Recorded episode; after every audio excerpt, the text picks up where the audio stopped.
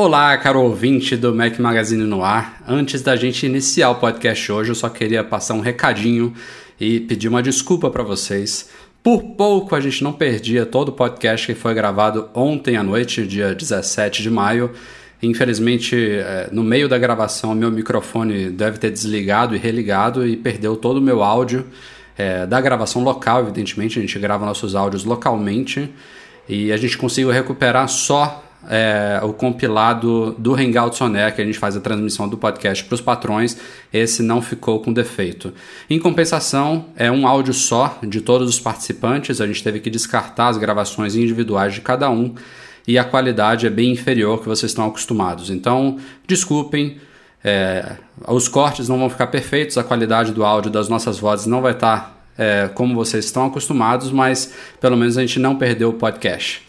Segue então o programa e é na semana que vem a gente volta à normalidade. Um abraço.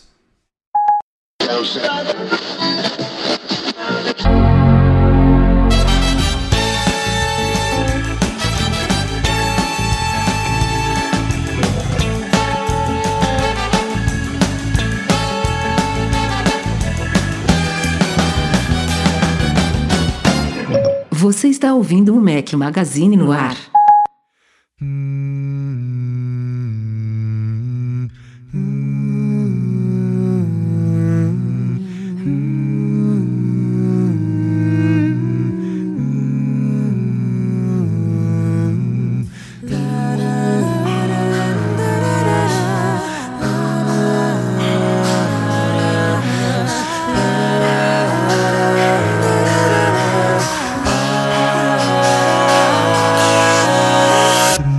Galera do Mac Magazine, bem-vindos ao nosso podcast número 182. Estamos hoje ao som de Pentatonics. Obrigado ao Lucas Fará pela sugestão de hoje. Bom dia, boa tarde, boa noite a todos. Fala aqui Rafael Fishman. Estou com um companheiro inseparável hoje, Eduardo Marques, beleza, Edu? E aí, Rafa, beleza? Como tudo estamos? ótimo.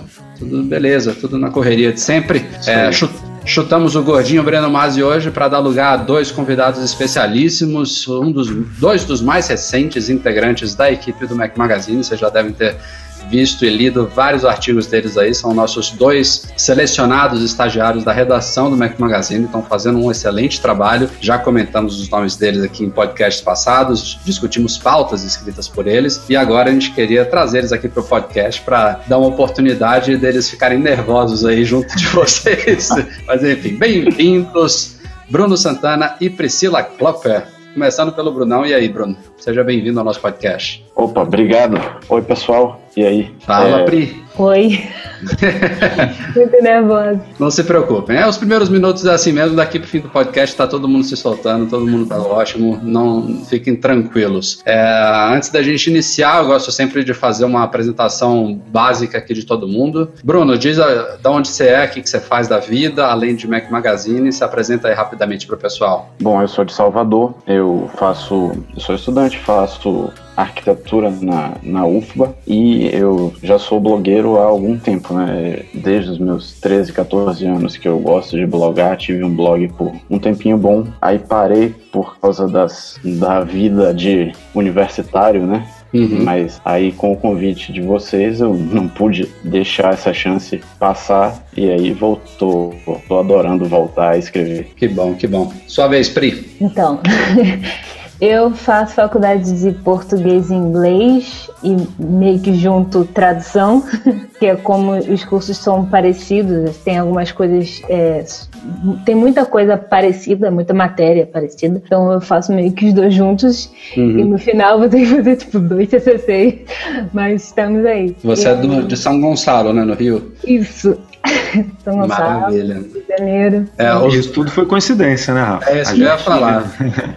Não, não foi coincidência, como a gente ainda não conheceu eles pessoalmente, né? Não puxamos a orelha dos dois pessoalmente ainda, mas não deve demorar muito para acontecer, não. Você tá pertinho da Pri, eu tô pertinho do Bruno. Aliás, do Bruno eu tô muito perto mesmo. Eu pegando o carro aqui, em menos de 10 minutos eu tô na casa dele.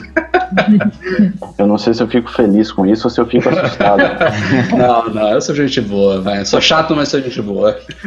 Maravilha. Bom, vamos lá. Apresentações colocadas aí, vamos às pautas da semana. Tem bastante coisa para a gente discutir aqui no podcast. O legal é que todos nós quatro aqui estamos bem inteirados no assunto, trabalhando diariamente aí para trazer essas informações para vocês. Vamos agora tratar desses temas por voz.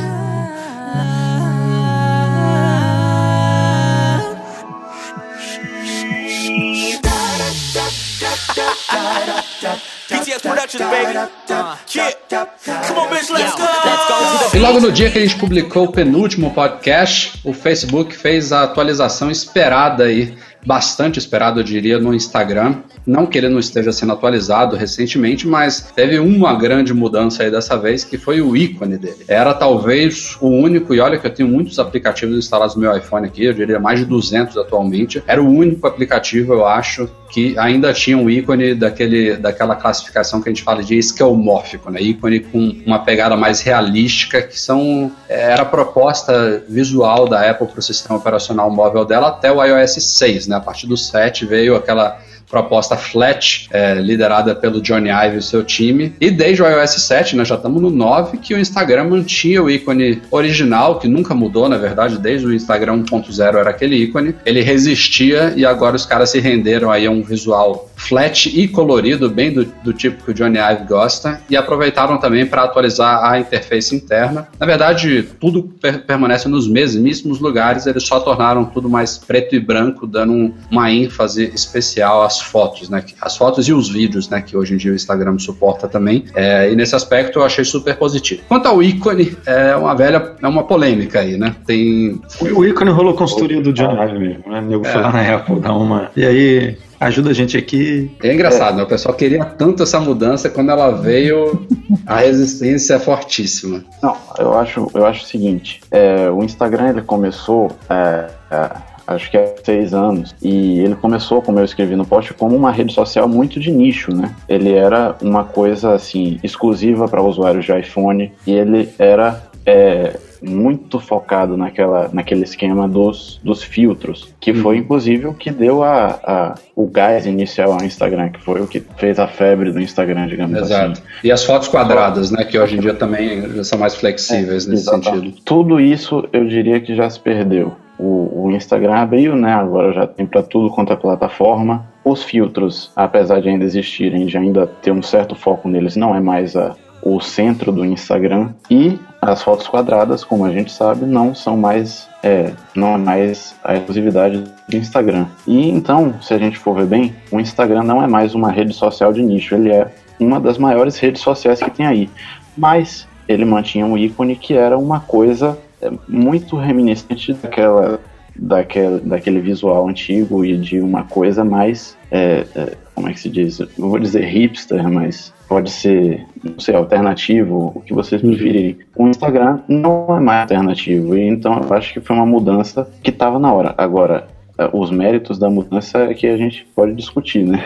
Exato. É, saindo um pouco do ícone e entrando na, no visual do, da rede em si, né? Dentro do aplicativo, pelo menos eu uso pouco. Instagram uso mais é, por conta do Mac Magazine mesmo, da conta que a gente mantém lá, e, mas eu curti, assim, eu acho que teve gente que reclamou, né, que ficou muito simples demais, mas eu acho legal porque realmente dá aquela valorizada, aquele destaque no que importa, que são as fotos, os vídeos, então eu não, nesse ponto eu não vi problema, e aquele, aquela noção de que o botão central da, de você escolher a foto estava sempre selecionada, aquilo me incomodava demais, assim, aquilo era horrível. Nossa, eu ia falar isso. E, e só de ter resolvido isso para mim já foi um tipo um alívio, assim. Então, é, e o ícone, cara, eu acho que gosto da parte assim, eu não dou uma semana, duas semaninhas aí pro povo se acostumar e, e, uhum. e entrar no sangue, tipo, vai.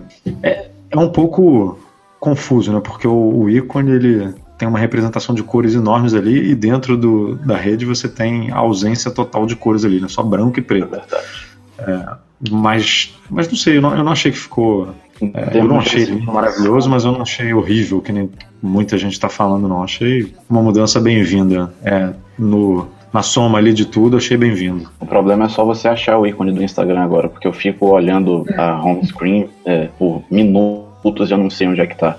Mas eu acho que com o tempo a gente se acostuma. Eu, eu acho que, só, só, finalizando aqui a discussão do ícone, É, eu tenho duas críticas em relação a ele. A primeira é que os caras praticamente abandonaram a identidade, né? Não foi uma fletilização, digamos assim, entre aspas, do ícone anterior. Eles mantiveram só o formato básico da câmera acabou. Você olha o ícone do anterior para o novo, eles não praticamente não mantiveram nenhum elemento. Inclusive teve gente montando aí uma versão alternativa que pinta de branco a parte superior da câmera, como era antes, que já dá uma, uma identificação um pouco maior. Que era antes, na minha opinião, já teria surtido um efeito melhor. E a segunda é isso que você falou, Edu, de, de o contraste entre o ícone e a interface. Parece que foram duas coisas feitas por equipes completamente diferentes. Né? uma ficou responsável pelo ícone, a outra pela interface, não tem ligação nenhuma. E, e, entre os rascunhos que os caras divulgaram naquele videozinho lá que eles publicaram da, da, criação do ícone, que certamente deu muito mais trabalho de fazer do que o ícone em si, é, existem rascunhos de versões de ícone também preto e branco, tal como seria a interface. Não sei se seria o caminho certo, né? Aí ficaria realmente tudo muito monocromático, muito sem vida, mas eu achei que faltou uma conexão entre uma coisa e outra. Não sei como seria feito. Mas sabe qual é a ideia que eu tenho desse de, do ícone ser totalmente ter esse contraste enorme com, com o visual do app aqui? É, se você tirar a foto e o vídeo de dentro do app, realmente tem esse contraste. Isso eu pensei aqui agora, mas se você levar em consideração que dentro do app tem as fotos que são, né, que tem um milhão de cores, que tem essa representação do ícone ser toda coloridona faz um pouco de sentido. Assim. É, é bom tá. lembrar, inclusive, né, que... Ao que a gente está é, publicando lá dentro, né? É, o, o, uma das justificativas para aquela gradiente bem vibrante no, no ícone, é, eu não, não concordo muito, mas a justificativa deles é que é uma lembrar o arco-íris que tinha no ícone anterior. Eu não sei se vocês se lembram. É. Que... É, pelo que eu vi, eles pediram para várias pessoas desenharem o ícone em 5 segundos e o que todo mundo desenhava era a lente da câmera, aquela parte de cima de, de, do, do couro mais escuro e o arco-írisinho. Então eles disseram que aquela gradiente é justamente para lembrar aquele arco-íris, só que, a meu ver, não ficou muito parecido, né? É, não são muitas cores, né? Não é bem um, um arco-íris, né, que ficou. É, pois é, exatamente. Enfim, acho que é isso mesmo. Gosto é gosto e como o Edu falou, não tem muito para onde correr, daqui a um tempo todo mundo se acostuma e ninguém mais toca no assunto. Olha o iOS 9 aí, que o povo já se acostumou, né? A mudança do, do iOS 6 pro 7, todo mundo desceu a lenha na época e hoje em dia tá todo mundo aí conformado e satisfeito. Estamos aí na expectativa para os próximos iPhones, que muito provavelmente vão ser lançados em setembro, né, se o ritmo dos anos passados se mantiver. E o que se fala não é muito animador, né? É, a gente está vendo aí rumores sobre o iPhone 7, vamos chamar assim, né, que é o nome mais óbvio para o iPhone que será lançado esse ano. Os rumores são de que ele está mais para um iPhone 6SS ou 6SE, né? Isso só falando aqui caricatura, caricaturamente, sei lá se é assim que eu devo colocar, porque uh, não é que ele vai ser chamado de iPhone SS, 6SS, sei lá. É, é porque as características dele não vão ser tão alteradas a ponto de, de, talvez justificar ele ser chamado de um iPhone 7. Está vendo aí vazamento de carcaças com um visual muito parecido com o do iPhone 6S, perdendo basicamente as listras traseiras, é, talvez com uma câmera um pouquinho, com uma lente um pouquinho maior, no modelo Plus, uma, uma câmera dupla, mas o design do aparelho pouco seria mudado e tirando lente dupla, é, tirando um processador melhorzinho e talvez um Smart Connector no modelo Plus, a gente não está vendo grandes novidades vindo aí com esse iPhone 7. Então, isso se agravou ainda mais na semana passada. A gente publicou aí um rumor é, trazido pelo John Gruber do Darren Fireball, que é uma fonte, quando fala que a gente tem que ouvir, não é de lançar rumor. E ele disse ter ouvido aí de que realmente a Apple estaria planejando uma mudança mais significativa para o iPhone em 2017. Então seria, botar de novo aspas aqui, o, iPhone 7S, né? O que é uma quebra de paradigma, né? Que a gente sempre vê mudanças mais significativas, principalmente em design, né? Na, na, na estrutura do aparelho,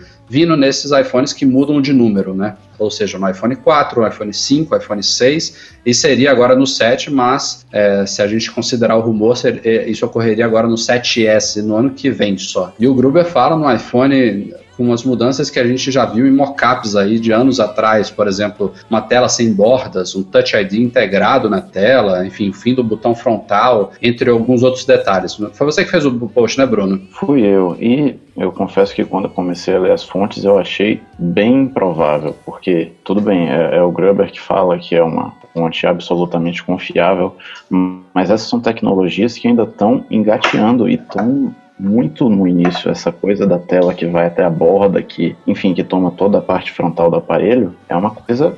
O, o Samsung não é meio assim, o Edge? Sim, o, o, Edge é assim, mas ele tem a. Primeiro, ele tem a, a parte de cima e a parte de baixo, e ele, mesmo ah, a parte que cai dos lados, não vai até a, o extremo, né? É, o que se diz é que o driver do display ele tem que, tem que ter um, uma parte da, da frente que não é ocupada por tela, porque senão não funciona, não, não tem como existir.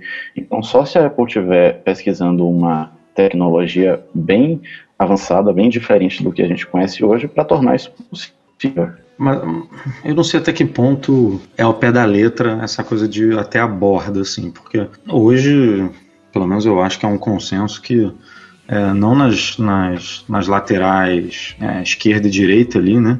Mas na margem superior e inferior tem um desperdício ali de espaço que não precisaria claro. disso tudo. Se você tirar o botão o, o botão Home dali, né? Mesmo que a Apple queira deixar a coisa é, simétrica e tudo, você não precisa de um espaço tão grande, porque ali você tem só a câmera, a câmera e o alto-falante. Tem os sensores também, mas não ocupam tanto espaço é, quanto o botão Home. Então, sei lá, você deixaria é, essa margem superior e inferior com, ela, com algo em torno ali de um centímetro, um centímetro e meio, e, a, e as laterais praticamente sem nada, como, como já é hoje, né? Hoje tem contra, já vai uma faixinha muito pequena. Tudo bem, a gente pode pensar num iPhone que vai até a tela chegar a milímetros da borda, mas isso aí já é outra coisa, né? Não é. Eu não estou bem lembrado agora do que ele falou, Porque palavra ele, por palavra, assim, mas ele falou. Obrigatoriamente a gente vai ter que ter uma câmera ali na frente, né? Vamos por alto-falante pode ser. Aí é que tá. Eu me lembro de patentes do ano, patentes passadas que tem a possibilidade da câmera ficar escondida atrás da tela.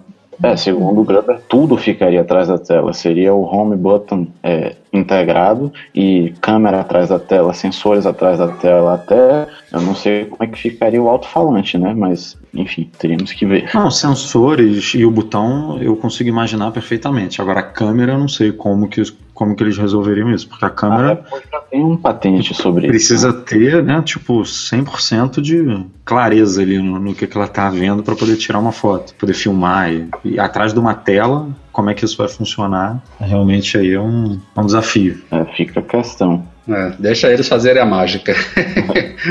Mas eu, eu, realmente espero que esse ano tenha alguma coisa interessante, né? Ainda mais considerando aí que a Apple, claro, né? tem, tem aquela coisa do ano passado ter sido uma anomalia, né? Segundo alguns colocam aí, que a Apple vendeu muito mais do que se esperaria na época do iPhone 6, porque foram os primeiros iPhones com telonas, né?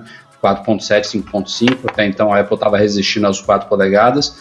E aí esse ano a gente está vendo queda, né? Que segundo a opinião da Apple e de alguns analistas pró-Apple, digamos assim, é, é uma queda que justamente acontece devido à anomalia do ano passado. Que se você desconsiderar a anomalia, ainda há uma curva crescente aí em relação aos anos anteriores e que pode vir a continuar em 2016 até 2017. Mas considerando a queda em si, eu, eu espero que tenha alguma coisa que realmente atraia os nossos olhares esse ano. A gente não está. Até rumores aí de recarga sem fio, é, não se fala muito mais em um iPhone à prova d'água, enfim, nem lembro mais o que, que pode ter de novidade significativa vindo aí no aparelho, mas eu quero... É, para esse ano tudo está apontando para um iPhone bem parecido com o que a gente tem, não é só a questão das duas câmeras, da, do Smart Connector, que eu não acredito que vai aparecer, apesar dos desenhos. É, Esse Smart ele... Connector realmente é, sei lá, né? Que, que tipo de acessório você vai usar? No,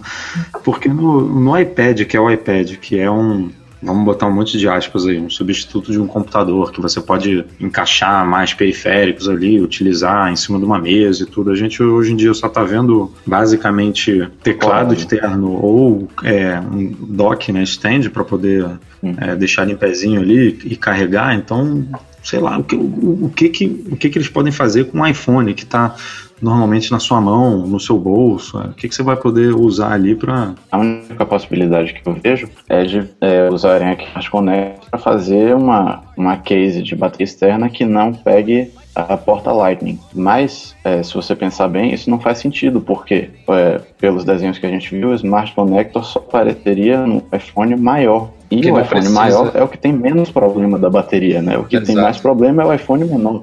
Então, eu não sei, ficaria bem esquisito se aparecesse. Não sei o que, é que a Apple tá pensando, se, se rolar mesmo. É, eu ficaria muito decepcionado se as novidades melhores realmente ficarem restritas ao iPhone não, porque não, não consigo. Já estou aí há dois anos, né? Considerei pegar ele no 6, na época do 6 Plus, reconsiderei no 6S, mas para mim é grande demais. É, não, não justifica. É, a estabilização ótica da câmera e a bateria melhor, que são as duas grandes vantagens dele hoje em dia. Tirando a tela, claro. É, mas pelo que tudo indica, a Apple tá indo para uma diferenciação maior, né? Uma Infelizmente. diferenciação maior sem justificativa técnica, né? Porque tudo isso que ela está colocando no maior, pelo menos na minha visão, daria para colocar facilmente no menor. É uma, é uma diferenciação que ela está fazendo ou para forçar os consumidores a migrarem para o Plus e que ela pode ter uma margem maior, alguma coisa nesse sentido, ou sei lá, não dá para entender, porque até nos, é, nos MacBooks, né, no- na, na linha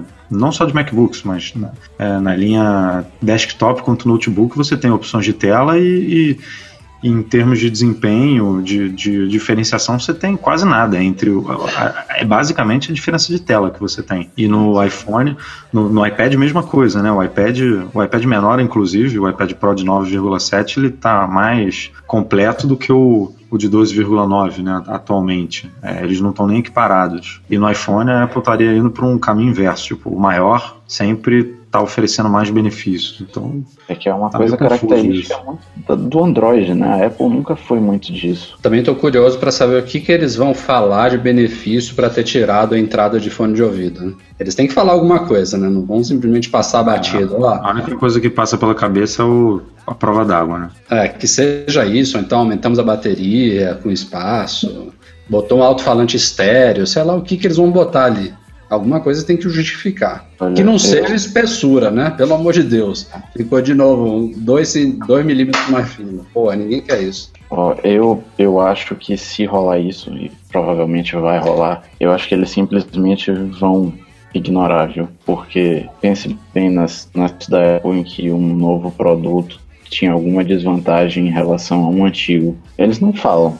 Eles simplesmente botam lá e esperam que as pessoas percebam. E aí depois vem a tempestade de críticas na internet, mas na hora lá eles vão deixar quieto, entendeu? Ninguém vai falar que o iPhone novo tá sem saída para fone de ouvido. É, enfim, posso Eu estar eu só viajando, acho- mas É, eu concordo É. contigo, Bruno. Eu só acho que eles têm que falar porque o iPhone vai vir com EarPods com conector Lightning agora, no mínimo. ah, sim, de fato. Mas Então, vocês lembram quando o, a Apple abandonou o Drive ótico? Se ela chegou a comentar isso em alguma. Quando veio o primeiro Mac? É, que eu, iMac, né? eu não sei se foi o iMac ou se foi o MacBook Pro Retina, não lembro. É, tô realmente ficando velho. Peraí, disquete ou, ou CD você tá falando? Não, o CD, o Drive ótico. Ah, tá, Drive ótico, eu tava viajando aqui. É, realmente, eu não Esse MacBook é Pro, eu acho, né? Foi. O MacBook Pro de 13 e 15. E, É. e ela, eu não lembro, eu realmente estou perguntando de, de, de orelha aqui. Ela comentou isso de, de tá, estamos tirando o drive ótico por isso, porque eu lembro de uma entrevista, muito tempo depois, que o, que o Phil Schiller é, comentou de, ah não, a gente está tirando todas as partes móveis é, do notebook, é, HD, é, drive ótico, porque além de é, você tirar essa propensão a, a quebras, né? Você deixa o aparelho muito mais confiável, muito mais é, compacto e você pode pegar ele, botar na mochila sem se preocupar se vai quebrar alguma coisa. E obviamente o mundo estava caminhando para armazenar tudo na nuvem, é, mídias digitais e tal, então não, não ia precisar é, mais de usar isso como como utilizava, como a gente utilizava antes. Agora o, o fone de ouvido é, é desses todos que a gente citou aqui de disquete, drive ótico, eu acho que é o arrisco a dizer que é o mais difundido, né? Tipo, é o mais normal, o mais comum que a gente está acostumado e, e todo mundo usa, é, sem exceção, óbvio que existem fones Bluetooth, mas quando você parte para o analógico, é, 99,9% do mundo trabalha com o padrão, né? Pois é. é. vai ser brabo, vai ser brabo. Ou então eles vão dar uma alguma coisa mirabolante falando, olha como nós somos demais, né? E aí depois isso vai ser o padrão, é. simplesmente. Olha como nós somos demais. Compre um adaptador aqui de 19 dólares. tipo isso. É, essa é a cara da Apple. Nem, não vai nem colocar na caixa, né? Nada, nem espere. Não, não. E um site focado aí no segmento de música, o Digital Music News, lançou aí na semana passada um rumor um tanto quanto polêmico e pesado aí em relação ao iTunes Store. A gente sabe que a Apple está investindo muito no Apple Music, né? Ela entrou aí nesse, nesse mercado de streaming de, music, de música que já já estava aí é, sendo dominado pelo Spotify e outros, né? Parece que é o que todo mundo prefere hoje em dia, ou quase todo mundo, é, pagar uma mensalidade e ter acesso a todo o acervo musical que o serviço tem a oferecer, em troca de você não possuir mais música nenhuma. Ou seja, se você deixa de pagar mensalidade, acabou o acesso a tudo. É, e a Apple está oferecendo isso aí com a Apple Music, que no Brasil custa 5 dólares por mês, enquanto que antes a gente pagava em torno de 10 dólares para comprar um único álbum, né? A gente tem agora um, uma infinidade de músicas aí por metade do que se pagava por um único álbum. E é claro que seja Apple Music, seja Spotify ou qualquer outros concorrentes aí, isso já estava é, afetando a, as vendas de músicas online já tinha um certo tempo, né? elas estão em declínio. Mas o esse site, né, o Digital Music News, ele apostou aí que em dois anos a Apple simplesmente vai extinguir a compra e download de músicas da iTunes Store, ou seja, ela passaria a partir de 2018, digamos assim, a só trabalhar com streaming, o que é uma coisa bem radical e tão radical que ela teve que vir a público negar o rumor, né? Que é uma coisa compreensível considerando a, a gravidade dele, né?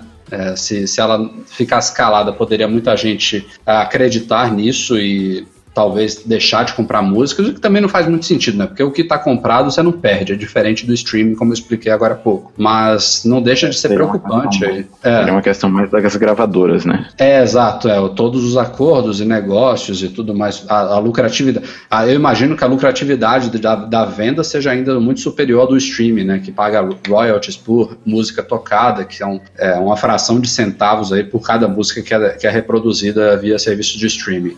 Mas a Apple negou, o que também não quer dizer nada, né? Ela se posicionou como ela deveria se posicionar, ela tinha que falar alguma coisa, mas nada impede de daqui a dois anos ela vai lá e, e faz isso de fato. Eu não sei se é o momento acho muito cedo. O caminho eu acho que é mais ou menos por aí, né? Talvez ainda aliado a alguma evolução no, no serviço de streaming, alguma mudança aí, uma, uma, maior facilidade de armazenamento offline, não sei, alguma maior flexibilidade em benefício do consumidor. É, se isso vier aí nos próximos anos, eu acho realmente acaba perdendo muito sentido essa coisa da gente pagar é, relativamente caro para ter músicas, né? É, Rafa, você fala que acha muito cedo, mas pense bem, em como a gente estava em maio de 2014. Quer dizer, se daqui a dois anos as coisas vão ter evoluído muito, né? Então, eu acho que hoje a Apple acabar com as compras na iTunes Store já não seria algo absolutamente absurdo. E daqui a dois anos, provavelmente vai ser uma coisa absolutamente natural, porque, é claro, sempre existe uma parcela pequena de pessoas que gosta de ter as músicas, de comprar as músicas e ter é, esse sentimento da posse. Mas é, a, a, isso, isso tende a se diminuir, né? Porque é, é muito mais fácil você é, pagar um, uma quantia fixa mensal e, e ouvir tudo o que quiser. É aquilo que você falou que a Apple provavelmente tem muito mais lucro com a compra de músicas, é verdade. Mas segundo é, um analista, Mark Mulligan, até 2020 esses lucros vão se equiparar e a partir daí uh, os lucros por streaming vão ultrapassar os lucros por compra. Então Quer dizer, eu não acho que seja uma coisa radical, eu acho que é uma coisa absolutamente previsível que vai vir num espaço curto de tempo. Tá.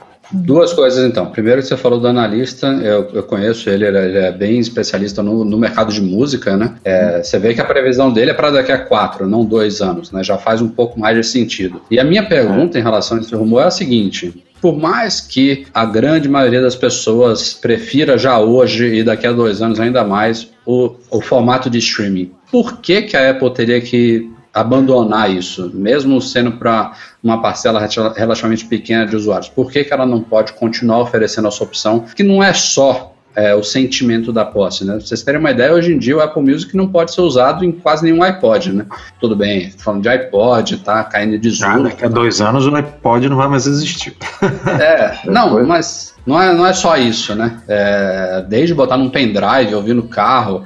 Realmente, dois anos é muito tempo, né? Mas eu não acho que também vai ser uma mudança tão radical daqui pra lá que vai extinguir essa, essa possibilidade, não sei. Aí eu acho que parte mais do, de um princípio, um princípio de simplificação da coisa, de ó, a gente oferece música, a gente oferece aqui é, streaming. Tipo, aí não dá muita opção, que hoje em dia a gente até vem reclamando muito disso, né? Que a Apple era uma empresa que fazia o que ela acreditava que era o, o mais bacana e o mais legal para o usuário. Hoje em dia ela já está oferecendo, é, abrindo um leque enorme de opções e está poluindo a- as suas linhas e tudo. E, e serviços é meio que isso também, né? Hoje, qu- quando a Apple lançou a Apple Music, a gente ficou. A, a gente que entende do assunto, que escreve sobre o assunto, ficou se perguntando: caramba, qual é a diferença do iTunes Match pro Apple Music? Tipo, é, são detalhes, né? Que você. Porque no Apple Music você também pode. é, você paga para ter acesso à música e você pode baixar também músicas que, é, que nem o iTunes Match, mas um é protegido por DRM, outro não. Tipo, então são. A Apple simplificando isso, ó, você paga 5 dólares aqui por mês, você tem acesso a isso aqui, você pode baixar tudo que você quiser e pode escutar quando você quiser, e, e é isso. É, acho que é mais fácil de vender o produto música para Apple. Né? É, eu acho que é por aí mesmo. Saíram ontem, segunda-feira, dia 16 de maio, as atualizações de todos os sistemas operacionais da Apple que já estavam em teste aí há algumas semanas, entre elas iOS 9.3.2, OS 10.11.5, WatchOS 2.2.1 e tvOS 9.2.1. É claro que eu estou pescando aqui porque ninguém vai decorar esses números todos. Salada de números. É. E junto deles também saiu o iTunes 12.4. Eu acho que talvez de tudo foi o mais significativo foi esse iTunes. A gente tinha mostrado umas screenshots deles dele na semana passada. É, teve algumas mudancinhas visuais aí. Ele trouxe de volta aquela barra lateral fixa, né, que tava que só aparecia de vez em quando na versão anterior. Mudou pra ah. pior. É. Há quem diga que mudou para pior de novo, né? Sempre vai ter quem gosta e quem não gosta, mas é uma coisa estranha que a, a, a troca de, de áreas né, entre aplicativos, músicas, filmes voltou a ser um menu drop-down em vez de ser aqueles mini iconezinhos de troca, é, entre algumas outras melhor, é, melhorias, entre aspas, né? O botão Up Next, né, da- das músicas seguintes agora fica num botãozinho separado à direita do player, lá em cima, enfim. Tiveram algumas mudanças visuais, mas o mais significativo é um bug que a gente também cobriu na semana passada. Estava fazendo a, algumas pessoas. É um bug raro de acontecer. A gente não recebeu, inclusive, nenhum relato de leitor do Mac Magazine, mas afetou algumas pessoas pelo mundo que fez bibliotecas inteiras do iTunes desaparecerem. É, inicialmente achou-se que tinha a ver com o Apple Music, mas depois identificaram que era um bug do iTunes Tá mesmo. Por isso que a Apple vai parar de vender música. É, né? Aí não tem esse problema, né? É, é verdade. É, e aí a Apple disse que estava investigando a fundo, que não conseguiu reproduzir o problema, mas que nessa atualização do 12.4 que saiu ontem também, que ela implementaria uma forma de evitar que acontecesse. Então, na minha, na minha, no meu entendimento, eles não conseguiram identificar o que causa o problema, mas eles colocaram alguma proteção lá no iTunes para impedir que qualquer que seja o problema, que apague a biblioteca inteira da pessoa sem, sem que ela faça nada. Então, eles não resolveram o problema, mas impedem que o problema cause o estrago que estava causando antes. Basicamente isso. Sei que eles trouxeram é, a possibilidade de, do Night Shift ser. Ah, bem lembrado, bem lembrado. Não, fale. Você junto. falar, eu tô te interrompendo já. Fale. É, ser ativado junto com o modo de pouca energia, que inclusive eu nunca entendi por que, que no iPad não, não tem também, nos iPods né? Verdade. É, isso tinha surgido numa das últimas betas do iOS 9.3.2. É, ficou, ficou-se uma dúvida se era um bug né, da beta ou se era para valer, e foi para valer mesmo. Como a Pri falou aí, é, o modo de pouca energia agora pode ser usado junto do Night Shift. A gente, antes disso, a gente estava achando, tentando achar motivos, né? Tipo, ah, o Night Shift ele precisa de algum sensor, algum recurso do, do iPhone que é desativado pelo modo de pouca energia, por isso que eles não podem ser usados juntos. Mas seja lá qual foi o motivo da Apple ter impedido isso inicialmente, agora é oficial, não precisa mais de gambiarra nenhuma, que até toda, todas as versões que a Apple corrigiu a falha, a suposta falha, tinha gente que descobriu uma, uma forma de ativar ela pela Siri, é, usava lá um menuzinho, fechava, puxava e conseguia ativar os dois juntos, mesmo que não, não de forma oficial, mas agora é para valer. E só, né? Os outros sistemas realmente só correções e melhorias.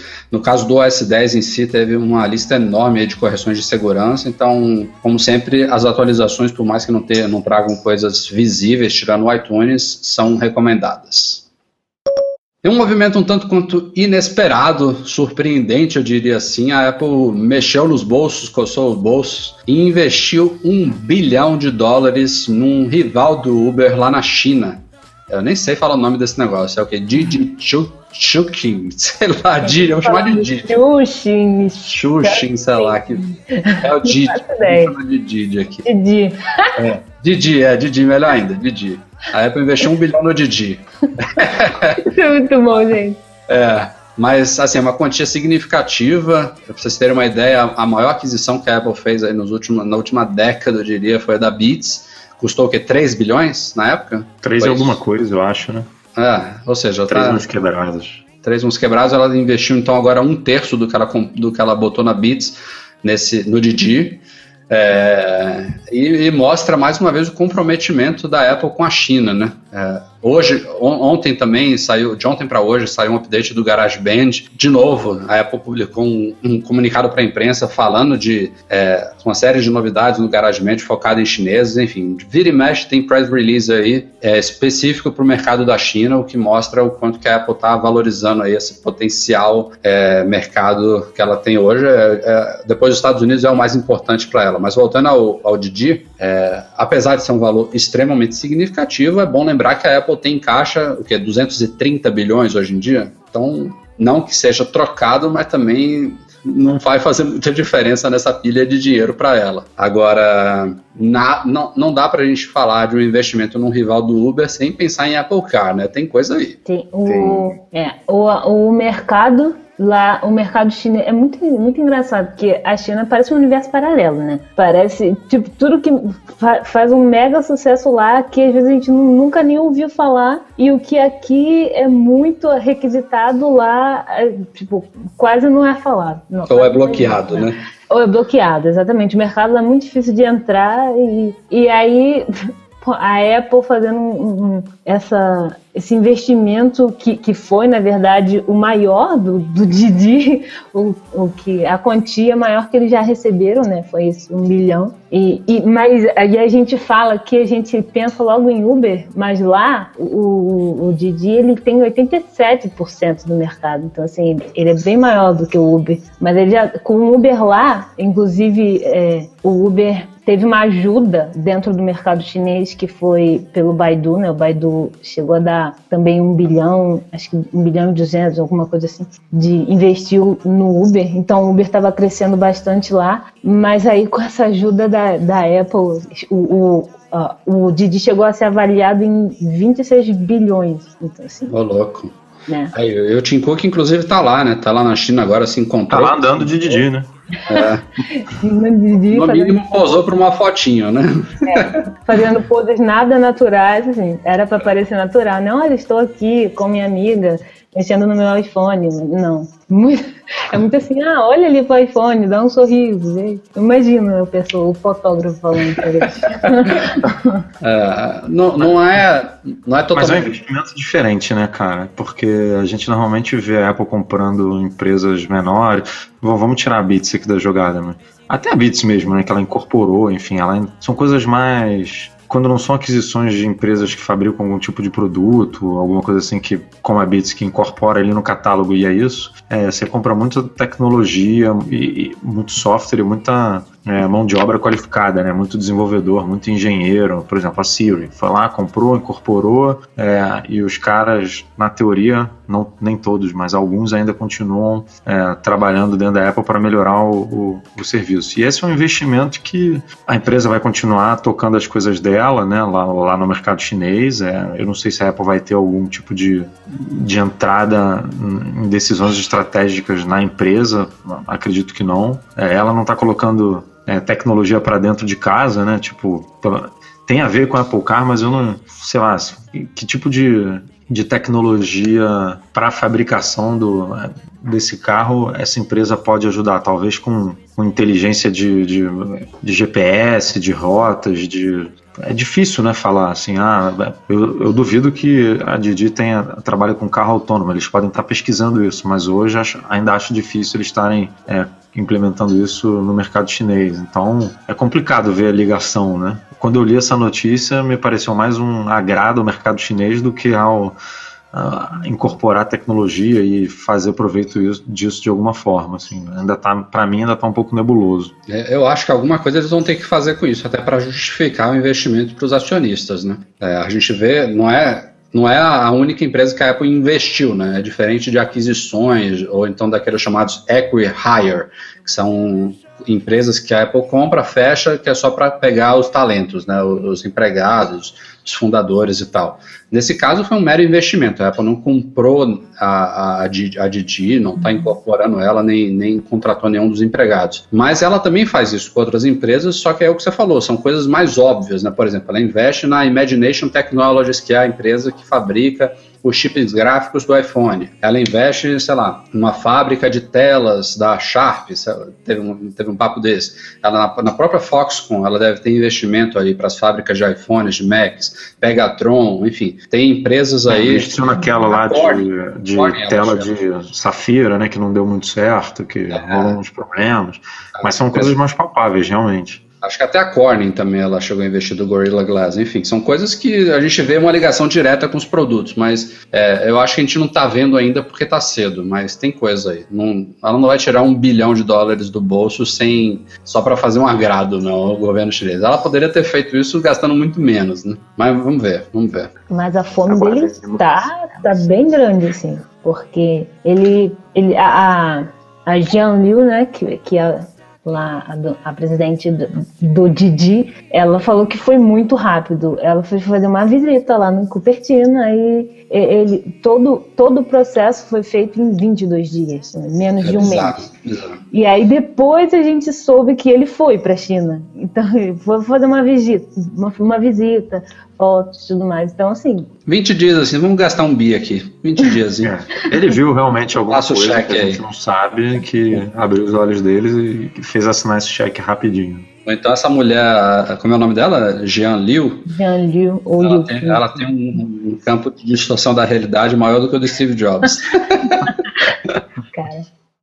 Vamos falar um pouquinho de Apple Brasil agora. A gente tinha já citado os preços do iPad Pro de 9,7 polegadas e a Apple iniciou na sexta-feira passada, dia 13 de maio, a venda de todos os modelos do iPad Pro aqui no Brasil, junto também dos acessórios, né? Os preços são aqueles mesmos que a gente tinha divulgado a partir de 5,499 para o iPad Pro de 9,7 polegadas. Tem versões aí de 32, 128 e na 32, 128 e 256. É isso, gente? Me, me, confundi aqui, mas acho que é, é isso. 32, 128 e 256. É, tanto o Wi-Fi quanto o Wi-Fi mais Cellular, que é 3G e 4G. Também já estão à venda aí as smart, a, o Smart Keyboard para o 9,7, Smart Cases, Smart Cover, é, o Apple Pencil já estava, é o mesmo, evidentemente, enfim, todo, tudo, veio toda a cavalaria. E o que não rolou, que a gente estava na expectativa, é nenhuma pré-venda do iPhone SE e também não iniciou a venda dele em si. É, a, a, a, gente tinha falado que poderia haver uma pré-venda no dia 13, que seria junto do iPad Pro, e que as vendas se iniciariam nessa sexta-feira agora, dia 20 de maio, e nem isso está confirmado ainda. A gente acredita que vai acontecer, não tem muito motivo para não acontecer, tirando um leitor, por exemplo, que falou, ah, é, ainda continua lá fora com estoques bem limitados, talvez por isso a Apple esteja segurando um pouquinho o lançamento aqui. Faz sentido, faz, mas eu também acho que não, não, deve ser a esse nível, né? A ponto de nem conseguir lançar aqui, até porque vai saber qual vai ser a demanda, né? Por um iPhone como o SE é polêmico, é um iPhone bom, com design antigo, com preço relativamente elevado aqui, né, 2.500 para 3.000 reais, 2.700 na verdade, para 3.000, enfim, não sei quanto que esse iPhone vai vender aqui no Brasil, então eu digo isso porque ela não, precisa, não precisaria de um estoque gigantesco para lançar ele aqui, né? Vamos ver. E falando em Apple Brasil também, uma surpresinha aí, nos últimos dias ela colocou no ar no YouTube um canal é, é, nacionalizado, né? um canal com vídeos ou legendados ou dublados. A gente já tinha falado de alguns no site, comerciais, vídeos promocionais e tal. É, vários deles estão totalmente dublados, inclusive com as telas que aparecem nos comerciais em português, assim, atenção aos detalhes total. Estão lá, por exemplo, os últimos comerciais aí do Cookie Monster, é, o comerciais Cebolas com o Neil Patrick Harris, o ator lá, enfim, vários dos últimos vídeos aí promocionais da Apple estão lá, é, vários deles dublados, outros legendados e um canal novo. Já existia essas versões nacionalizadas do canal da Apple no YouTube em alguns outros países e agora chegou ao Brasil também. Tem um link lá no site para quem quiser conferir. Acho bem bacana. É, para quem, para quem se gaba tanto do perfeccionismo e de ser perfeito em tudo, acho que as dublagens da Apple deviam melhorar um pouco em português, viu? Cara, você não viu o que tinha uns 10 anos atrás, Bruno. É. Hoje em dia tá excelente, viu? Eu diria. é, foi o quando você fala isso, eu lembro, foi o Mac versus PC que foi dublado, que você é, é, era Mac, pegava é. no pé pra caramba. Sim, era horrível. Era, era, bem bizarro, eu já vi algum. É. E, e, o problema é que naquela época o Get Mac era, era uma piada, né? Eram, todos os vídeos tinham um toque de humor do, do Mac versus PC. E, e isso se perde se a dublagem não for adap realmente adaptada e bem pensada, né? O tom do, o, o, PC, né, o gordinho, era o mais engraçado, né? O tom dele, as formas como ele falava, aquilo ali evaporava na, na dublagem, enfim, totalmente mal feita mesmo na época. Mas eu, eu gostei especialmente, o Edu ficou menosprezando quando eu comentei com ele, mas eu gostei especialmente das telas, né? Você olha lá o Cookie Monster falando com a Siri, o iPhone tá lá jogado na mesa, mas dá para ver claramente que a interface dele tá em português. Então os caras mandaram bem nesses detalhes. Eu acho que é um, é um detalhe que às vezes pra gente parece bobo, mas acaba, pelo menos eu, eu senti isso, que estava aqui na sala e de repente começou o comercial. E assim, eu começou tal, dublado, tudo mais. E aí, Ciro, eu falei, que louco! É. Meu mundo tá ali dentro. Aí, e assim, e acaba chegando muito mais a, a, outras pessoas. E é uma coisa que o iPhone, todo mundo fala muito elitista tudo mais, a gente ouve se falar disso. Então, eu acho que a, a, é muito bom isso, e principalmente no, no Facebook, no, no, YouTube. No YouTube, a, tem lá tudo. As pessoas estão, na verdade, eu falo isso porque eu sou assim, eu moro mais no YouTube do que na TV. Então, assim, tem lá o, o comercial dublado dentro do YouTube. Eu acho que isso é, acaba dando um alcance um pouco maior. Não sei se estou errado, mas. É, no mínimo mostra uma, uma atenção da empresa com o país, né, com o público daqui, do que simplesmente jogar os, os comerciais, os vídeos em inglês e esperar que todo mundo entenda e aceite aquilo ali. Hum. É, é, é, o que eu sempre falo desde a gente criticando aqui, por exemplo, a expansão de Apple Pay, expansão do Apple Maps. A Apple é uma empresa global, ela tem dinheiro de sobra para justamente investir nesse tipo de coisa. Ela tem que ter gente trabalhando para se adaptar a todos os mercados onde ela, ela atua. Não é aceitável que ela continue é, basicamente investindo numa camisa de empresa americana e acabou, entendeu? Ela não pode mais fazer isso. O que eu achei engraçado? Que em outros canais, não sei nem se vai falar isso aqui, mas em, em outros canais que foram regionalizados, é, re, region, como é que fala isso? Regionalizados, enfim, que, que eles dublaram e tudo mais, eu, eu vi um da Itália e quando o Neil Patrick Harris fala, ah, tipo, o vencedor é, eles não dublaram. Tá tudo em italiano, italiano, italiano. Aí nessa parte é em inglês e tá escrito onion. eu fui bom. Depois eu vou ver isso. Metade. Acabou, acabou o orçamento. Só dublaram até ali. Recadinho rápido aqui antes da gente chegar aos e-mails deste podcast, como sempre, da MM Store, a nossa loja online. Tivemos lançamento na semana passada e hoje, terça-feira, dia 17 de maio. Na semana passada tivemos produtos da Lifeproof, uma marca aí renomada, é, vários produtos especialmente para aventureiros, tivemos suporte veicular, abraçadeira, cases, é, a prova d'água da Lifeproof para os iPhones modernos, aí, produtos que já existiam antes na nossa loja, estão de volta e alguns novos aí, é uma marca muito boa, muito confiável, e hoje também a gente lançou na loja dois, duas cases com bateria da Mof, outra marca muito consagrada nesse mercado de baterias para iPhones e outros smartphones, é a Juicepack Air e a Plus, que resolvem esse velho problema de gente que não consegue chegar ao final do dia com alguma bateria restante no iPhone. Então são dois modelos aí com espessuras e pesos variados para quem precisa de mais ou menos potência e preços também variados. Então acessem store.macmagazine.com.br, procurem por Lifeproof e Mof e confiram as novidades. Vamos então para os e-mails enviados para noar.macmagazine.com.br, começando com o William Almeida. Ele é dono de um, um Galaxy S6. É, Meus pêsames. É, mas o Bruno, é bom, vamos falar aqui, o Bruno também é usuário de Android, né? Qual, qual é o aparelho que você tem, Bruno? Eu tenho um, um Moto X-Play além do iPhone 5C e eu estou usando mais o X-Play, na verdade. Eu é, vou, vou confessar bem. isso aqui. não, mas isso bom, é bom a diversidade, quando a gente precisa de informações. Motorola é bacana, Motorola é, não é Samsung, né? Ah, não, eu gosto muito. É. Bom, então voltando aqui, o William tem um Galaxy S6, está há mais de 50 dias sem o celular dele, ele mandou um link aqui do Reclame Aqui, e a pergunta dele é justamente sobre o suporte e assistência da Apple. Ele pergunta: se eu decidir comprar um iPhone, eu teria um bom atendimento e suporte de qualidade? Então.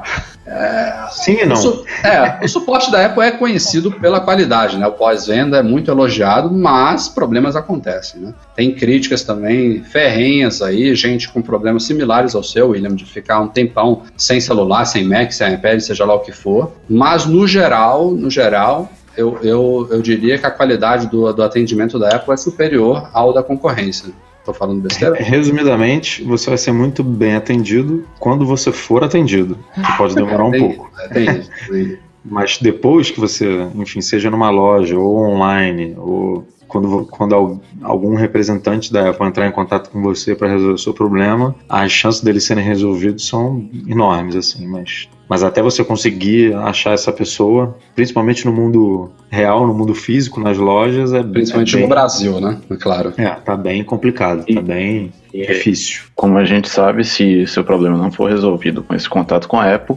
você sempre pode tentar a, a última tentativa, que é mandar um e-mail para Tim Cook, quem sabe ele não responde.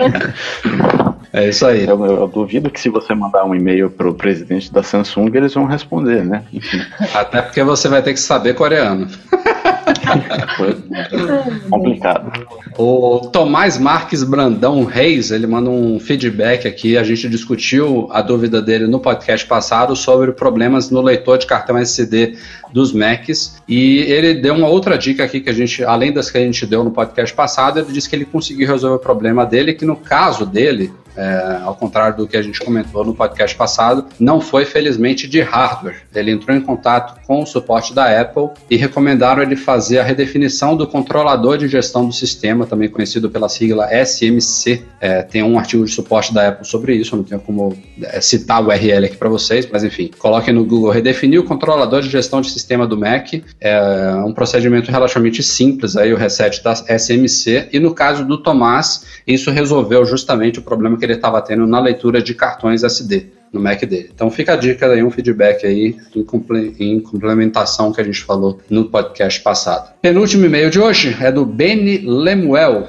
Ele disse que ele está bem decepcionado em não conseguir copiar músicas do Mac dele para o iPhone. Né? Ele é assinante do Apple Music, tem o Apple Music e a biblioteca de músicas do iCloud ativada em todo lugar. Obviamente não consegue arrastar músicas manualmente do computador para o iPhone. Ele entrou em contato com o suporte da Apple e confirmaram que realmente isso não é possível e não sabem se algum dia será e quando será. Enfim, ele está bem decepcionado, disse que trabalha com áudio, que tem gravações e tudo mais e que essa limitação é muito muito ruim. De fato é, Benny. Eu, eu, eu, por exemplo, até tem um, um, um métodozinho aqui. Eu, eu, eu, uso meu iPhone, por exemplo, para ouvir música no carro, né, via Bluetooth. E para economizar dados, eu gosto de deixar ao menos uma parte da minha biblioteca local no iPhone. Eu tenho um iPhone de 128 GB, tem espaço de sobra para isso. Então a minha artimanha aqui é, eu desligo a biblioteca de músicas do iCloud no iPhone. É, ele evidentemente limpa tudo, né? Apaga tudo que tem lá do Apple Music. Aí eu pelo iTunes sincronizo uma playlist, uma seleção de músicas e aí ele aceita, evidentemente. E depois disso eu reativo a biblioteca de músicas do iCloud no iPhone e aí ele permite combinar o que tem lá, ou seja, ele não apaga tudo que eu já sincronizei manualmente é, e, e me dá acesso a todo o Apple Music de novo. É um processo muito chato. É, não sei se resolve essa questão de você transferir gravações, ainda vai ser uma coisa bem ruim de se fazer, mas é para mim é o que eu consegui, é o que eu consigo te recomendar agora. Não sei se o pessoal que está aqui comigo tem alguma outra dica. Ô, ô Rafa, é, eu não sei se eu compreendi exatamente é, qual é a questão dele. Pelo que eu entendi, me corrija se eu estiver errado, é que ele não tem uma forma simples de passar os arquivos de áudio locais dele no Mac para o iPhone, certo? Isso, usando evidentemente a interface do iTunes, né? Ele poderia fazer isso, sei lá, pelo Dropbox, algum, algum outro jeito, mas pelo iTunes, quando você está com a biblioteca de músicas do iCloud ativada, ele, ele meio que desabilita a área de sincronização de músicas lá, né? Ele, ele simplesmente informa, ó, você está com a biblioteca de músicas ativada, não tem o que mexer mais aqui. Ah, sim, entendi. É. Entendeu? É, é uma limitação. Mas nesse caso, não. É, infelizmente, é chato mesmo. Vamos então para o último e-mail da semana do Paulo Henrique Marques Rios. Ele é estudante de engenharia em Minas e diz que a maioria dos softwares de mineração, é, engenharia de Minas, desculpa, e a maioria dos softwares de mineração só podem ser usados no Windows. Ele gostaria de saber o que pode fazer para usar esses programas no MacBook dele. Paralelos é, ou VMware. É, duas dicas boas aí. Paulo, primeiro, evidentemente, ver se algum desses softwares possui versão para Mac. Se realmente só existirem para Windows, não tem outro jeito. Ou você vai ter que virtualizar o Windows, como o Bruno falou aí. As duas soluções mais populares é o Parallels Desktop ou o VMware Fusion ou usar a solução da Apple, que é gratuita, que chama Bootcamp, que permite você fazer uma instalação do Windows paralela ao OS 10 no seu MacBook. Então, você vai iniciar a máquina, você vai escolher se você quer iniciar pelo Windows ou se você quer iniciar pelo, pelo OS 10. Uma solução de virtualização como Parallels, o bom é que você dentro do OS 10 você abre uma janelinha do Windows e você roda o que você quiser. Na verdade, você nem vê o Windows, porque ele é todo integrado ao OS 10, então o seu, seu aplicativo para Windows roda como se fosse um aplicativo para Mac. Ele, ele, mistura janelas, ele integra tudo. É bem legal, mas é um software caro e como ele está sendo virtualizado, você perde um pouquinho de performance, né? Mas é, é muito bom. Exatamente. Eu, eu prefiro usar o Bootcamp. Eu, eu sou estudante de arquitetura, como eu falei, então eu sofro com um pouco isso também que ele sofre. É, eu já testei o Parallels, mas eu prefiro usar o Bootcamp justamente porque, é, se em arquitetura é assim, imagino que engenharia de Minas também seja, são programas que exigem mais do computador, né? Exato. Então, é, com o Bootcamp, você tem todo o poder de processamento da máquina disponível ali para o Windows. Já no Parallels, não. Você tem uma parte que é alocada para aquele aplicativo, então você acaba perdendo um pouco. Por isso que eu prefiro usar o Bootcamp, mas aí vai da necessidade e da preferência de cada um. É, da necessidade também do, do, do que da, da, configuração da sua máquina. Se for um MacBook Pro recente, claro. com bastante RAM, com uma placa gráfica muito boa, mesmo limitado, o Parallels vai rodar satisfatoriamente.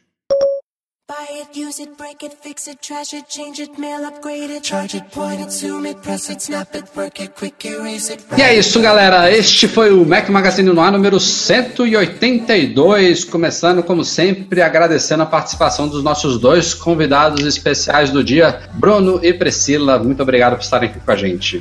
Ah, obrigado pelo convite, foi ótimo. Apesar de não ter participado muito, estou muito emocionada de estar aqui, exatamente por isso não falei muito. Mas você volta, Pri, não se preocupe. Você volta já, já um pouquinho calejada, já não vai ser o primeiro, aí você vai falar mais, não se preocupe. Edu, um abraço, até a próxima. Abraço, até a próxima. Valeu a participação dos dois redatores e vamos porque vamos. Um agradecimento especial, como sempre, aos nossos patrões, todo mundo que nos apoia lá no Patreon, especial os patrões Ouro, Leonardo Fialho, Pedro Saíja e Rogério Vieira. Um abraço para vocês. Eduardo Garcia, valeu pela edição, como sempre. Um abraço a todos pela audiência. Um abraço, eh, me abandonei todo. Um abraço e até a próxima. Tchau.